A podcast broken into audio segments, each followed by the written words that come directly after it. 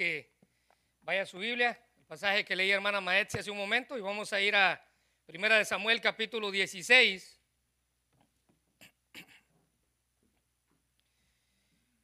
Y hoy vamos a comenzar una nueva serie, hermanos, y damos gracias a Dios por el privilegio de poder alabar, de poder alabarle. Hoy vamos a comenzar una nueva serie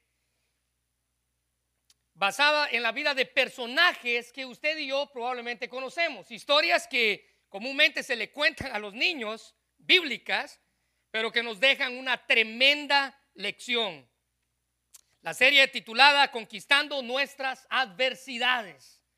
Es el tema para este mes, mes y medio que vamos a estar tratando de estos personajes bíblicos. Ahora quiero mencionar y decir que cada uno de estos personajes es digno de una serie completa para ellos que en algún momento en el futuro vamos a tratar.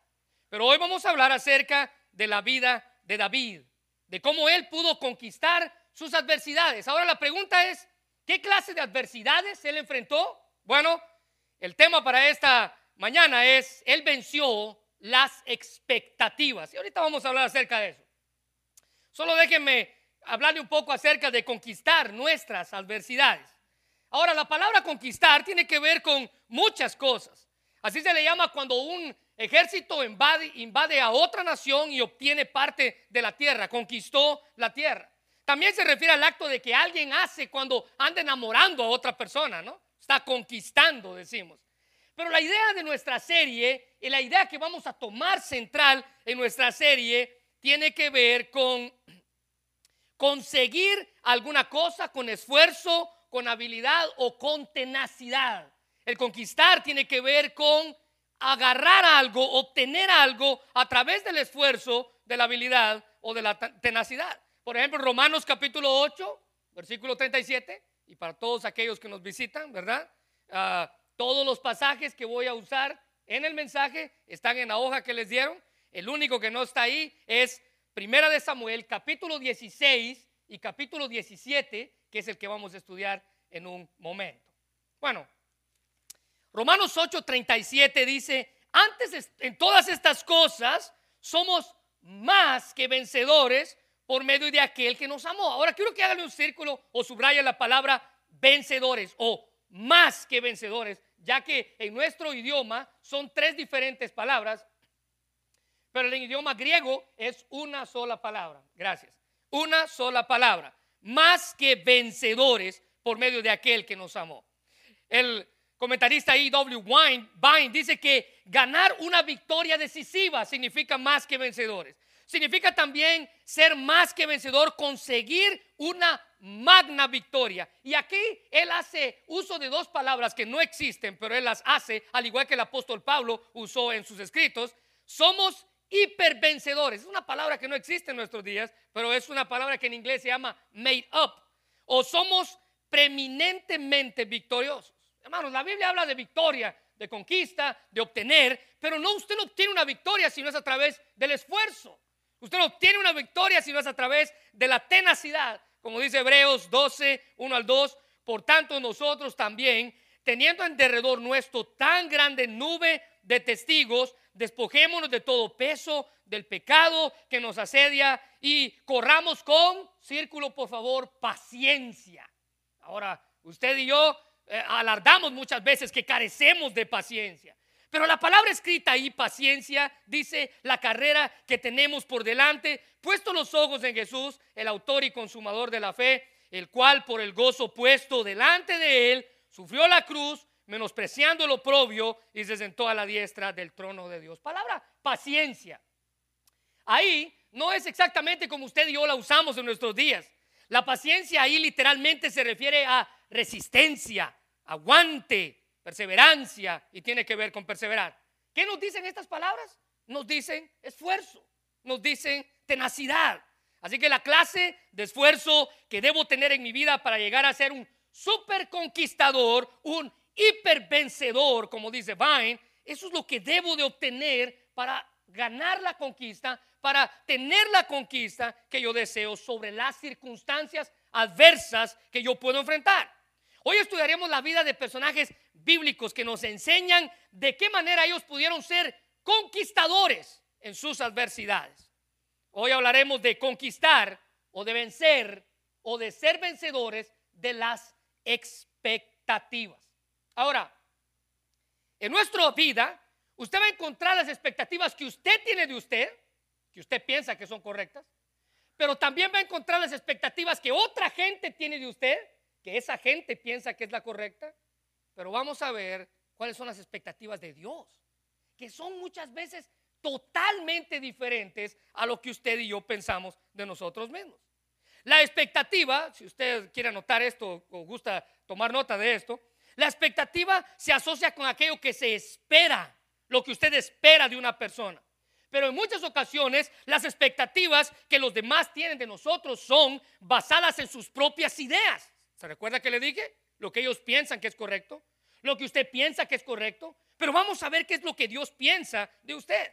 Esta gente tiene sus expectativas de nosotros en base a sus propias ideas y no a lo que Dios piensa de nosotros. Otro detalle a tener en cuenta con respecto a las expectativas es que una expectativa aparece tras una incertidumbre. Es decir, en momentos en los cuales aún no se ha confirmado lo que puede llegar, entonces la gente tiene expectativas.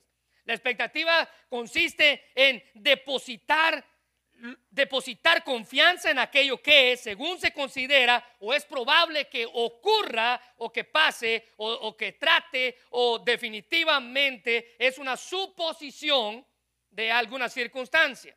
Puede ser más o menos realista o no. El problema con las expectativas que muchas veces tenemos de nosotros o otros tienen de nosotros es que muchas veces nos centramos en las expectativas que otra gente tiene de nosotros en lugar que lo que Dios piensa de nosotros. Mire, déjeme decirle algo y déjeme recordarle esto que le he dicho en muchas ocasiones.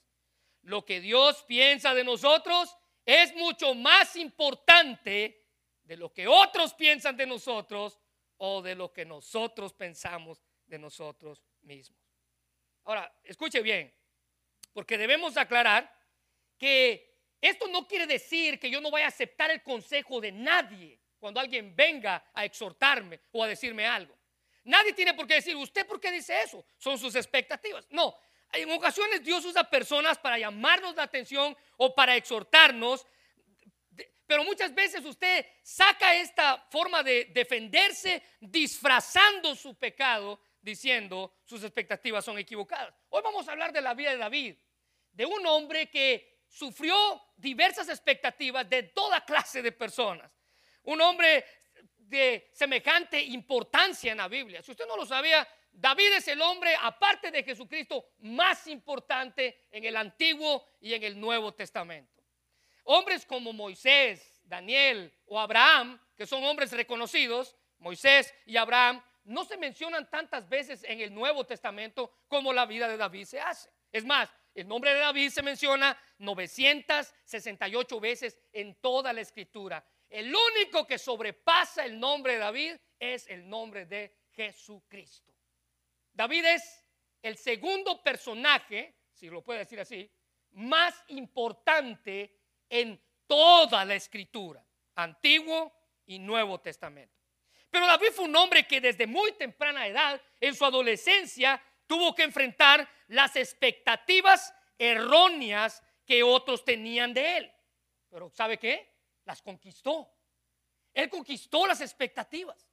Él conquistó las expectativas poniendo sus ojos en lo que Dios pensaba de él en lugar de lo que el resto de la gente pensaba de él. Él conquistó las expectativas y lo hizo escuchando más a Dios y usando lo que Dios le había dado para demostrarle a los demás lo que Dios pensaba de él. Ahora, ¿qué clase de expectativas la gente tuvo de David? O poniéndolo más a nuestro mensaje, ¿qué clase de expectativas David tuvo que conquistar en su vida? ¿Qué clase de expectativas David tuvo que enfrentar en su vida? Bueno, número uno, si usted está tomando nota en su bosquejo, en primer lugar, David conquistó las expectativas de quién sería rey. Si usted se recuerda, el pueblo ya tenía un rey, un rey llamado Saúl. El pueblo escogió un rey, Dios les dio un rey. El pueblo escogió un rey, Dios les dijo, bueno, si esto es lo que quieren, ahí está su rey. Y para este punto de la historia ya existía un rey en Israel, un hombre llamado Saúl. Pero en el capítulo 15 de Primera de Samuel, usted y yo hemos estudiado esto en otras ocasiones, Dios le da una orden a Saúl. Le dice, ve a Amalek y destruye el pueblo. No tiene que quedar nadie vivo y no tiene que quedar ningún animal vivo, desde el más pequeño hasta el más viejo, vas a destruirlo. El problema con el pueblo de Amalek es que Amalek le hizo frente muchas veces a Israel cuando éste andaba deambulando en el desierto. Dios dijo, ustedes van a, enfrentar mi castigo por haber enfrentado a mi pueblo. Y llegó el tiempo en el que Dios iba a enfrentar ese castigo, en el que Amalek, Amalek estaba a punto de enfrentar el castigo de Dios. Pero si usted se recuerda la historia, que se las he contado muchas veces, David desobedeció terriblemente la orden de Dios. ¿Cómo lo hizo? Aguardando lo que él creía que era bueno. Él miraba una vaca flaca y la mataba. Miraba una vaca gordita y decía, esta la vamos a guardar para Dios. Él miraba una ovejita flaca y la mataba. Miraba una ovejita gordita y la guardaba para Dios. Dios no le había pedido vacas. Dios no le había pedido ovejas. Dios le había dado una sola orden, la cual él desobedeció. En primera de Samuel capítulo 15, versículos 22 y 23, está ahí en sus bosquejos, dice, y Samuel cuando llegó a ver a, Saúl y lo enfrentó, diciéndole, desobedeciste a Dios, Samuel le dijo, ¿se complace Jehová en tanto de los holocaustos y las víctimas? ¿Se complace Dios que le hayas traído vacas y ovejas a sacrificar? Como que se obedezcan las palabras de Jehová. Ciertamente, dice Samuel el profeta, obedecer es mejor que los sacrificios y el prestar atención que la grosura de los carneros. Versículo 23. Y aquí está la sentencia para el rey de Israel, Saúl. Porque como pecado de adivinación es la rebelión y como ídolos e idolatría la obstinación, cosas de las cuales Saúl sufría, por cuanto tú desechaste la palabra de Jehová, tu sentencia es, Él también te desecha a ti. Él también te desecha a ti. Ya no vas a ser rey.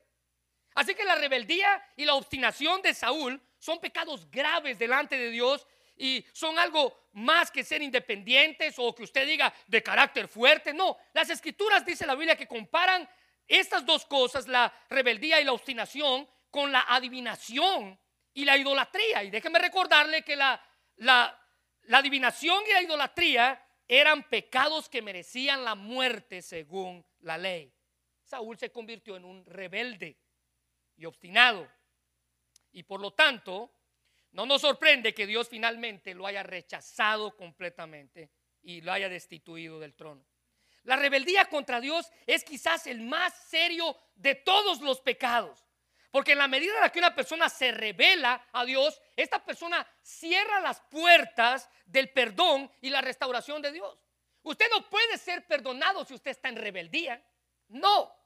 Y Saúl le pide a Samuel que vaya con él porque él quiere que el pueblo lo vea bien. A él no le preocupaba lo que Dios dijera, a él le preocupaba que el pueblo pensaba de él. Déjame, eh, Samuel, tú déjame ver bien delante de la gente. La gente es la que me preocupa. Mira lo que dice Samuel, 1 eh, Samuel capítulo 15, versículo 26. Y Samuel respondió a Saúl, no volveré contigo porque tú desechaste la palabra, entonces Jehová te ha desechado a ti, para que no seas rey sobre Israel. Samuel sabía que no había nada que pudiera hacer, Dios se había resuelto quitar a Saúl. Pero ahora la tarea es para Samuel. Hermano Maetzi leía el versículo 1 en adelante. Ahora Samuel tenía la tarea de ungir al próximo rey de Israel. Capítulo 16, versículo 1.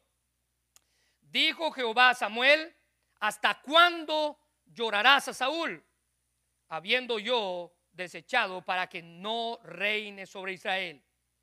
Llena tu cuerno de aceite y ven, te enviaré a Isaí de Belén, porque sus hijos, de sus hijos, me he, provisto de un rey. Ahora, note la frase y subraya por favor. Me he previsto de un rey. A Saúl lo escogió el pueblo. David fue escogido por Dios. A Saúl lo escogió el pueblo. David fue escogido por Dios. Recuérdese de eso. aunque Dios no aprobaba que el pueblo tuviera un rey, Dios bendijo al rey, a Saúl. Pero ahora este nuevo rey sería totalmente diferente. Este sería ungido y escogido por Dios. Pero cabe mencionar que entre Samuel y Saúl, como leemos aquí, había una estrecha relación de amistad. Tanto que dice la Biblia que él lloró tristemente cuando Dios había desechado a Saúl para que éste fuera rey. Ya se había anunciado anteriormente que el reino de Saúl había llegado a su final, pero ahora, ahora no solamente se anuncia que había llegado a su final, ahora se le anuncia que ya tenía un sucesor. Primera de Samuel capítulo 15, versículo 28 dice, entonces Samuel le dijo, hoy el Señor te ha arrancado el reino de Israel y se lo ha dado a otros. Escuche bien, a uno que es mejor que tú. ¿Se imagina lo que Saúl pudo sentir cuando le dijeron eso? Se le cayó la cara de vergüenza, se le pararon los pelos del enojo. ¿Cómo es posible que Dios haya escogido otro? Pero Samuel sabía dónde tenía que ir, a la casa de Isaí, un hombre de Belén que tenía ocho hijos, según el capítulo 17, versículo 12. Ocho hijos, pero solo uno de ellos iba a ser el elegido. Ahora, ¿qué fue lo que quería usar Samuel para elegir al próximo rey de Israel? Pregunta, ¿qué era lo que Samuel iba a usar para escoger al próximo rey de Israel? Sus expectativas, lo que él esperaba de un rey sus expectativas, lo que él conocía de cómo debía lucir un rey. No tenía otro criterio de evaluación más que sus propias expectativas. Ahora la pregunta es, ¿cómo era Saúl? ¿Cómo lucía Saúl? ¿De qué manera tenía que ser el próximo rey de Israel? Bueno, Primera de Samuel capítulo 9 versículos 1 y 2 nos describe cómo era Saúl. Había un varón de Benjamín, subraye esto, era de la tribu de Benjamín, una tribu guerrera, la tribu de Benjamín, una tribu guerrera, un hombre valeroso. Aquí se está escribiendo su papá, el cual se llamaba Cis, hijo de Abiel, hijo de Seror, hijo de Becorat, hijo de Afía, hijo de, de un benjamita, y él tenía un hijo que se llamaba Saúl. Vea cómo la Biblia lo describe. Joven, hermoso. Entre los hijos de Israel no había otro más hermoso que él de hombros para arriba, sobrepasaba a cualquiera del pueblo. Muchos comentaristas dicen que Saúl medía poco, poco menos de dos metros de altura. Un hombre guerrero de una tribu guerrera. Y esta era la imagen que Samuel tenía de cómo debía lucir un rey. Alguien decía que, alguien decía, un comentarista decía que tenía una buena presencia y es evidente que tenía poco menos de siete pies, o sea, dos metros de altura una estatura gigantesca y una figura atlética deben haber constituido una carta de recomendación popular para todo el país. Todo el país sabía cómo los reyes debían de lucir. Altos, atléticos, bien parecidos, con talla de guerrero. Esta es la imagen que Samuel tenía en su mente. Esta es la imagen que Samuel decía de cómo debía lucir un rey. Entonces llega a la casa de Isaí. Isaí saca a sus hijos ¿Y a quién creen ustedes que sacó Isaí para que fuera presentado ante Samuel? Al primero, al más grande, al guerrero, al que se veía o tenía porte como rey. Versículo 6, si es tan amable, sígame conmigo en el capítulo 16. Dice, y aconteció que cuando ellos vinieron, él vio a Eliab y note cuál fue la primera frase que salió de la boca de Samuel. Este es el próximo rey de Israel. Mira, la versión Dios habla hoy dice, y Samuel vio a Eliab y pensó, la versión habla hoy dice que él en su mente dijo, con toda seguridad, este es el hombre que el Señor ha escogido como rey. Expectativas, todos las tenemos. Sus expectativas estaban inclinadas hacia ese lugar, pero las expectativas que Dios tenía del próximo rey eran diferentes a lo que Samuel pensaba de un rey. Samuel decía, un rey tiene que ser alto, más o menos como dos metros, tiene que tener una confección atlética, hombros anchos, tiene que tener porte de guerrero, pero vea lo que Dios le dice. Cuando él dijo, este es el próximo rey, versículo 7, y Jehová respondió a Samuel, no mires a su parecer, ni lo grande de su estatura, refiriéndose a Saúl, porque yo lo desecho, así como lo hice con Saúl. Porque Jehová no mira lo que mira el hombre, pues el hombre mira lo que está delante de sus ojos, pero Jehová mira el corazón. Las expectativas de Dios eran totalmente diferentes a lo que Samuel pensaba.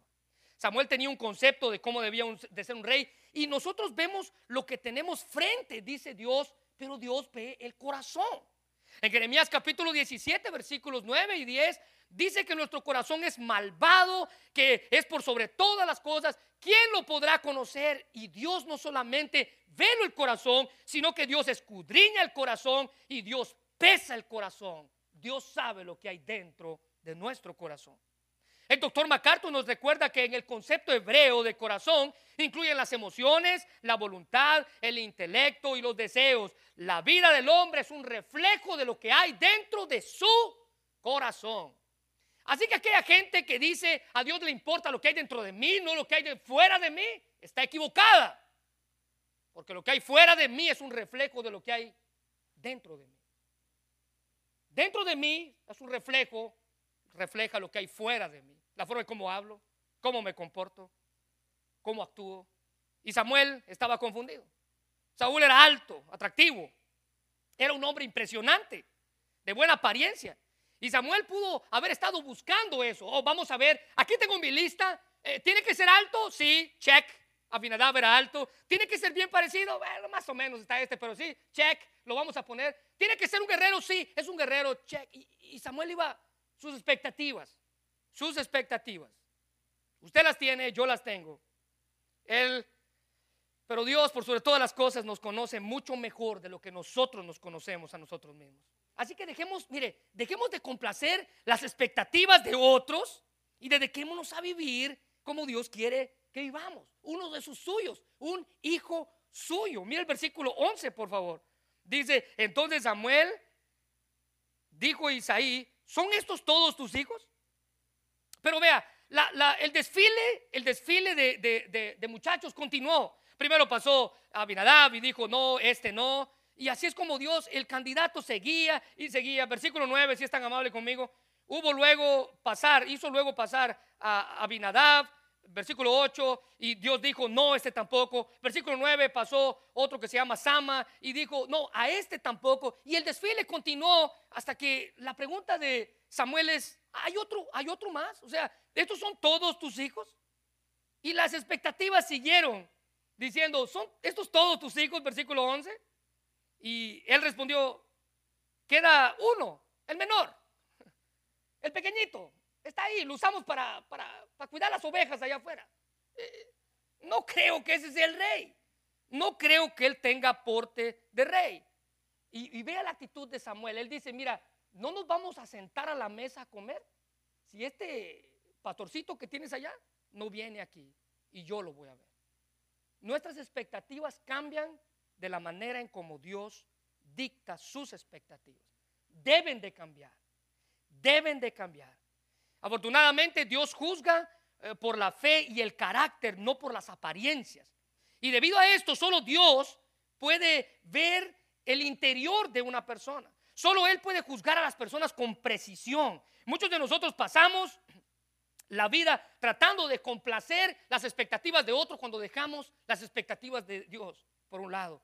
Deberíamos invertir más tiempo en desarrollar nuestro carácter, mientras todo el mundo ve lo de afuera, Dios es quien ve lo de adentro. Versículo 12. Y envió pues por él, Isaí, no queriendo, y lo hizo entrar y vean la, apariencia de, de David. Dice rubio, hermoso de ojos y de buen parecer. No era nada a lo que él buscaba. Rubio, de ojos hermosos y de buen parecer. Pero es Dios quien dice, levántate y úngele, porque este es, este es el rey. Y Samuel tomó el cuerno de aceite y lo ungió en medio de todos sus hermanos.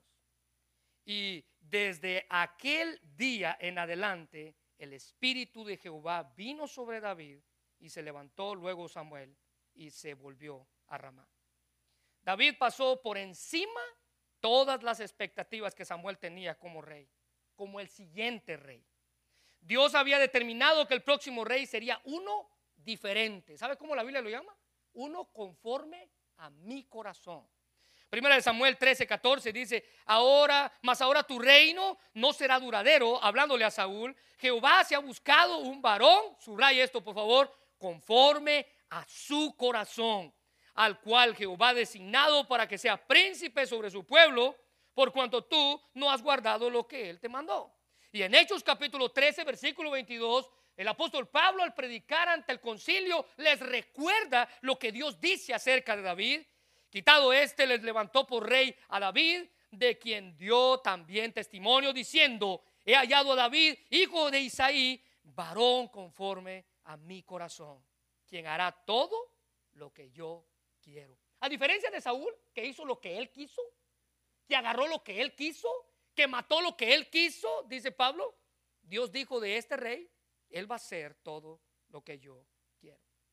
Las expectativas, expectativas. Usted las tiene, yo las tengo, pero debemos enfocarnos en cuáles tiene Dios para nosotros. Ahora mire en segundo lugar, ¿Qué clase de expectativas David tuvo que conquistar? En, segundo lugar, en primer lugar les dije las expectativas de quién sería rey. Uno grande, un guerrero, uno fuerte, y este era un niño, muchacho rubio, ojos bonitos y de buen parecer. En segundo lugar, ¿qué clase de expectativas David tuvo que vencer? Las expectativas de su capacidad para luchar. Dice la Biblia que el tiempo de la guerra llegó y se enfrentaron a un pueblo llamado los filisteos. Pero déjeme hacer una pregunta para que usted comience a darse la idea de qué clase de expectativas usted tiene acerca de un soldado. ¿Cómo describiría usted a un buen guerrero, a un buen soldado? ¿Cómo lo describiría?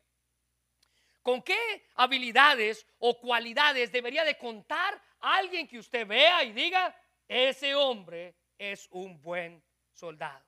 Bueno, todo esto es importante, déjeme decirle si como ejército vamos a ir a la guerra es importante, pero es aún más importante si el otro ejército tiene un arma secreta, un hombre increíble, el Hulk de aquel tiempo, un hombre llamado Goliat. Capítulo 17, versículos 4 al 7, si es tan amable conmigo. Saúl, 17, entonces, Saúl entonces salió, perdón, entonces del campamento de los filisteos un paladín, el cual se llamaba Goliat de Gat. Y tenía este una altura de seis codos y un palmo, y tenía un casco de bronce de su cabeza.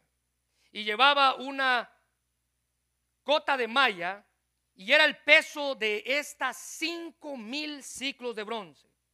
Sobre sus piernas traía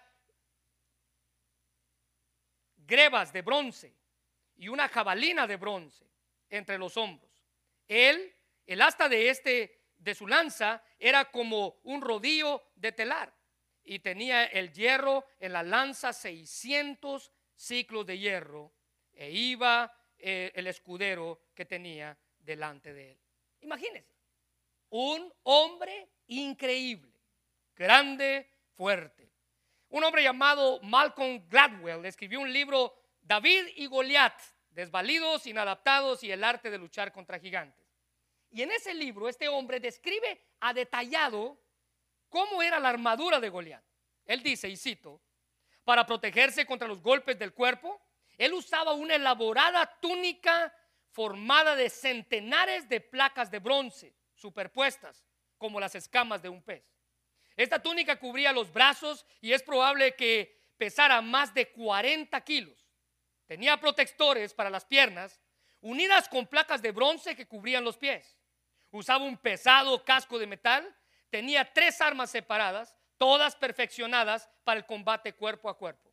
Sostenía en la mano una jabalina arrojable, hecha totalmente de bronce y capaz de atravesar un escudo o incluso de atravesar una armadura. Era era en la, cadera llevaba una espada y como opción tenía como opción primaria tenía una lanza. Y este hombre describe cómo era su armadura. Tenía un tamaño impresionante, una armadura temible y por si fuera poco, dice la Biblia, que este hombre intimidaba todos los días, durante 40 días, dos veces al día al pueblo diciendo la misma cantaleta. Manden al mejor de ustedes para pelear contra mí y cualquiera que venciere, nosotros les serviremos a ustedes o ustedes nos servirán a nosotros. ¿Se imagina escuchar eso durante 40 días? De un hombre que más o menos las medidas que da la Biblia, aproximadamente Goliat medía 3 metros de altura, un metro más de lo que Saúl medía. Impresionante. Un hombre de guerra. El pueblo no tuvo más que lo mismo que usted y yo hubiéramos hecho tal vez, tener miedo. Estaban intimidados, aterrorizados por lo que sucedía. Mira el versículo 11, capítulo 17, versículo 11. Y dice el versículo 11, oyendo Saúl y todo Israel estas palabras del filisteo, se turbaron y tuvieron gran temor, gran miedo. Ahora mire el versículo 24, por favor. Y todos los varones de Israel que venían aquel, aquel que veían aquel hombre temían de su presencia y tenían gran temor. Quedaron aterrorizados, profundamente perturbados. Se desanimaron y les dio mucho miedo. Goliat se había convertido en su peor pesadilla durante 40 días, mañana y tarde. Todos los soldados que describimos anteriormente, de las cualidades que usted dice que debe tener un soldado, estaban arrinconados en la trinchera y temblando de miedo, sin poder hacerle frente al enemigo que solamente se estaba burlando de ellos como pueblo, sino que también se estaba burlando de su Dios, el Dios de los ejércitos de Israel. Dice el versículo 10, y añadió el filisteo, hoy he desafiado al campamento de Israel que, manden a un hombre a pelear contra mí. Mire el versículo 26. Versículo 26. Entonces habló David a los cuando David los confrontó y dice, este hombre ha desafiado al ejército del Dios viviente. Así que usted puede darse cuenta de la magnitud. Todos los soldados aterrorizados. Y esto era algo que David, aunque siendo muchacho, él no podía soportar. Anote que David fue quien dijo estas palabras. La valentía de él, la determinación, llegaron a oídos del rey. El rey, dice la Biblia, que escuchó la plática que David había hecho, alguien más le contó, mira, este muchachito está diciendo que cómo es posible que hayan desafiado al pueblo, al ejército. El versículo 31 dice que lo mandó traer. Versículo 31. Fueron oídas las palabras de David, que David había dicho, y le refirieron delante de Saúl, y él lo hizo venir. Por fin Saúl conoció a David. Por fin Saúl vio quién era. ¿Y cuál fue la expectativa? ¿Y se imagina la impresión de, del rey al ver eh, a David? Un muchacho rubio, de ojos llamativos y con una agradable presencia. ¿Cómo es posible que este muchacho rubio, de ojos hermosos y de buen parecer, se imagina cuál fue la cara del rey al verlo y al saber lo que había dicho? Expectativas, equivocadas, al igual que Samuel. Pero al fin expectativas. Esperaban ver a un hombre fuerte, grande, peludo, con voz imponente. Pero cuando vieron a este muchacho rubio, de ojos hermosos, de buen parecer, la batalla que le esperaba era mucho más grande de lo que él pensaba. Ahora, pero vea, David nunca se vio a sí mismo como el guerrero que es. En la Biblia, si hay una palabra que describe al rey David, él fue un guerrero. Otros reyes tuvieron otras descripciones. Pero David es descrito en la Biblia como un guerrero. Pero él nunca se veía a sí mismo como un guerrero. Él nunca se veía a sí mismo luchando por una causa. Él veía lo que Dios hacía a través de él. Mira lo que dice el versículo 32, cuando David está frente a Saúl, dijo Saúl a David, no podrás ir tú solo. Expectativas.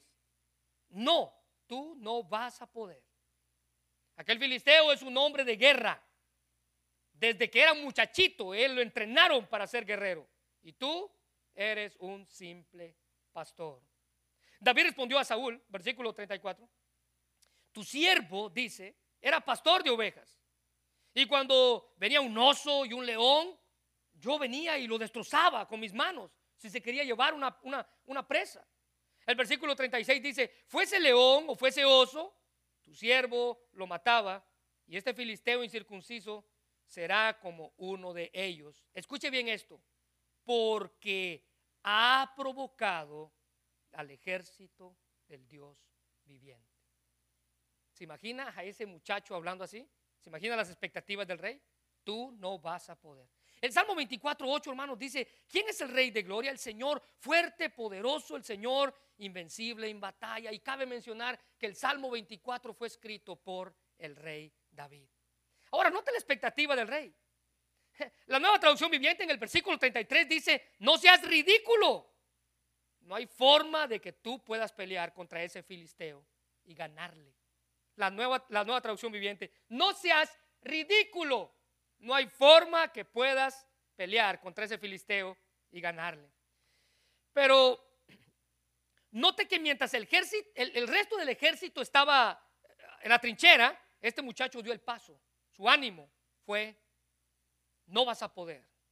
Pero muchas veces, hermanos, lo que menos hacen, los que menos tratan de hacer algo son los que más desalientan a otros. ¿No se ha dado cuenta ustedes? Los que menos tratan de hacer algo son los que más desalientan a otros. Los desalientan con comentarios negativos o con burlas. Pero usted y yo, al igual que David, debemos vencer las expectativas que los demás tengan con nosotros, no por nuestra capacidad, sino por lo que Dios diga de nosotros. Muchas veces me pongo a pensar y quiero dejar esta pregunta con ustedes. ¿Cuántas cosas yo hubiera logrado en mi vida si me hubiera brincado a todos aquellos que me dijeron, no vas a poder? Yo me puse a pensar cuando estaba haciendo esto, ¿cuántas cosas yo hubiera logrado en mi vida si yo hubiera brincado a todos aquellos, si hubiera conquistado a todos aquellos que me dijeron, no vas a poder? Porque al sobrepasarlos, estoy complaciendo a Dios en lugar de las expectativas que otros tienen para mí. El doctor David Jeremiah tiene un libro y escribió un libro llamado Vencedores. Y en ese libro él afirma, cada vez que quieras hacer algo grande para Dios, prepárate para ver cómo alguien te presenta todas las razones por las que vas a fracasar. Muchas veces, dice el doctor David Jeremiah, muchas veces las críticas vienen de aquellos que no tienen la valentía para aceptar ellos mismos el desafío de esta categoría. Al parecer, lo que piensan es que si ellos no van a poder, tampoco tú vas a poder. Y eso fue lo que Saúl le dijo. Yo no puedo, mido dos metros, yo no puedo, tú tampoco vas a poder. Ahora, para responder a la palabra del rey, David recurre a la experiencia. Él dice, mira, yo era pastor, mataba, mataba osos, mataba leones, tenía valor, tenía fuerza suficiente para dominar y matar a cualquier animal que quisiera hacerle daño a mis ovejitas porque Dios había obrado en su vida preparándolo para el trono que él iba a ocupar. ¿Se imagina un muchacho luchando contra un león? ¿Contra un oso? Pero la Biblia atribuye esas victorias no a él, sino a Dios. ¿Sabe qué fue lo que tuvo que decir Saúl ante esta presentación? Está bien, ve y que Jehová, tu Dios, esté contigo. Ese fue el sello que Saúl, al igual que Samuel, entendieron que las expectativas de Dios hacia sus elegidos son diferentes y mejores en todo sentido. Podemos confiar en un Dios que tiene expectativas correctas acerca de nosotros. Y por último, David tuvo que vencer las expectativas de su capacidad para obtener la victoria. David dice la Biblia que rechazó la armadura que Saúl le ofreció. Él le quiso dar una armadura, le puso un casco, le puso una espada, le puso todo lo que un soldado comúnmente usaba. Recuérdense que este era un muchacho. Y David dice en la Biblia que no pudo ni siquiera caminar con esa armadura. Así que se despojó de ella. Si David no se veía capaz, por lo menos dice Saúl, David no, no se ve capaz, por lo menos pongámosle una armadura para que no lo maten tan rápido. Pero recuérdense que las batallas de Dios no se ganan con nuestras expectativas, sino con sus expectativas. El versículo 40 dice, si es tan amable conmigo, 17:40. Dice, y tomó su callado, un palo, escogió cinco piedras, unas piedritas, y se las puso en su saco pastoril, tomó su zurrón que traía y tomó una onda en su mano y se fue hacia el filisteo. ¿Qué fue lo que agarró? No podemos subestimar las armas que David tomó. unas piedras, una onda o un palo en las manos de un guerrero nato se convierten en armas. Y déjeme darle un ejemplo. Se recuerda que David, ya siendo rey, tuvo un ejército y dentro de su ejército tuvo un grupo que se llamaban los valientes de David. Entre ellos había un guerrero, uno de sus mejores guerreros, ah, llamado Benaía. Y este hombre era uno de los principales y honorables guerreros de David cuando el rey, ya cuando David ya era rey en su ejército. Dice la Biblia que Benaía mató a un guerrero egipcio usando un palo, como el que David tenía. Segunda de Samuel 23, 21 dice, y otra vez armado solamente con un palo, se refiere a Benaía, mató un gran guerrero egipcio. Y cuando la Biblia dice que era un gran guerrero, era un gran guerrero, estaba armado con una lanza. Benaía arrojó la lanza de la mano del egipcio y lo mató con ella. ¿Qué hubiera pensado usted si hubiera estado allí y ve a este muchacho David con su palito, sus piedritas y su onda en su mano acercándose a aquel gigante? Bueno, imagínense qué pensó el gigante de él. Y esas son las expectativas que él tenía acerca de ese muchacho. Lo más seguro es que usted y yo hubiéramos unido a las palabras de Saúl. No puedas, no vayas, te van a hacer papilla. Pero Goliat también tuvo sus propias expectativas sobre él. Versículo 42. Y cuando el filisteo miró y vio a David, subraya esto por favor, le tuvo en poco. ¿Por qué? Porque era muchacho, rubio, de ojos hermosos y de buen parecer. Expectativas. La versión de Dios habla hoy dice, no lo tomó en serio. Ha haber dicho, ¿qué payasada es esta que me mandan a un niño a pelear? La traducción del lenguaje actual dice, lo consideró muy poca cosa. Si hay algo que debemos tener siempre en cuenta, siempre presente, es que nadie puede despreciarnos por lo que somos o por cómo nos vemos. Matthew Henry dijo que Goliat observó que David era más apropiado. Escuche bien el comentario de Matthew Henry. Matthew Henry dice que David era más apropiado para acompañar a las doncellas de Israel en sus danzas que para conducir un ejército en sus batallas. Las expectativas de Goliat fueron de desprecio. El Salmo 12, perdón, Salmo 123, 3 y 4 dice, ten misericordia de nosotros, Señor, ten misericordia, porque ya estamos hartos de tanto desprecio, ya estamos más que hartos de las burlas de los orgullosos y del desprecio de los arrogantes. Y así fue como Goliat se presentó, orgulloso, arrogante, despectivo y un fanfarrón. Versículo 43. Y dijo el filisteo a David, ¿soy yo acaso perro para que vengas a mí con palos? Y maldijo a David por sus dioses. Versículo 44. Dijo luego el filisteo a David, ven a mí y daré la carne, de, daré tu carne a las aves del cielo y las bestias del campo vendrán a acabar contigo. Así que al ver a David, lo único que el gigante pudo pensar fue cuán fácil iba a estar la batalla. Esto es pan comido. En muchas ocasiones, otros tienden a subestimarnos y a pensar que no somos lo suficientemente buenos para la labor. Pablo le dijo a Timoteo, un muchacho pastor de la iglesia, ninguno tenga en poco tu juventud, sino sea ejemplo de los creyentes en palabra, conducta, amor, espíritu, fe y pureza. Timoteo era un pastor joven y él pudo sentirse subestimado de la gente adulta que estaba en su iglesia. Pudo haber sido muy fácil para los cristianos adultos mirarlo con desprecio por su juventud. Tenía que ganarse el respeto de los mayores. ¿Cómo lo iba a hacer? Siendo ejemplo en palabra, conducta, amor, espíritu, fe y pureza. Así que al escuchar esto, debemos tener siempre presente que a pesar de cómo nos vemos y luzcamos, es Dios quien nos puede usar. No podemos, no podemos ver nuestra no podemos ver nuestra juventud o las situaciones que estamos viviendo o nuestra vejez o cualquier otra cosa como un impedimento para servir a Dios. Usted viva de tal manera que otros puedan ver a Cristo en usted, no importa lo que esté pasando. Y esto fue precisamente lo que David hizo. Él no confió en su habilidad, en su fortaleza, en su capacidad, ni mucho menos en su armamento, un palo, unas piedras y una onda. Él confió en Dios, quien le iba a dar la victoria.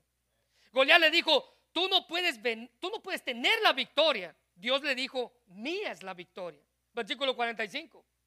Dice la Biblia que llegó el momento en el cual estos se pusieron de listos para la batalla, en el orden de batalla. Entonces dijo David al filisteo, Tú vienes a mí con espada y con lanza y jabalina, mas yo vengo a ti en el nombre de Jehová de los ejércitos, el Dios de los escuadrones de Israel, a quien tú has provocado.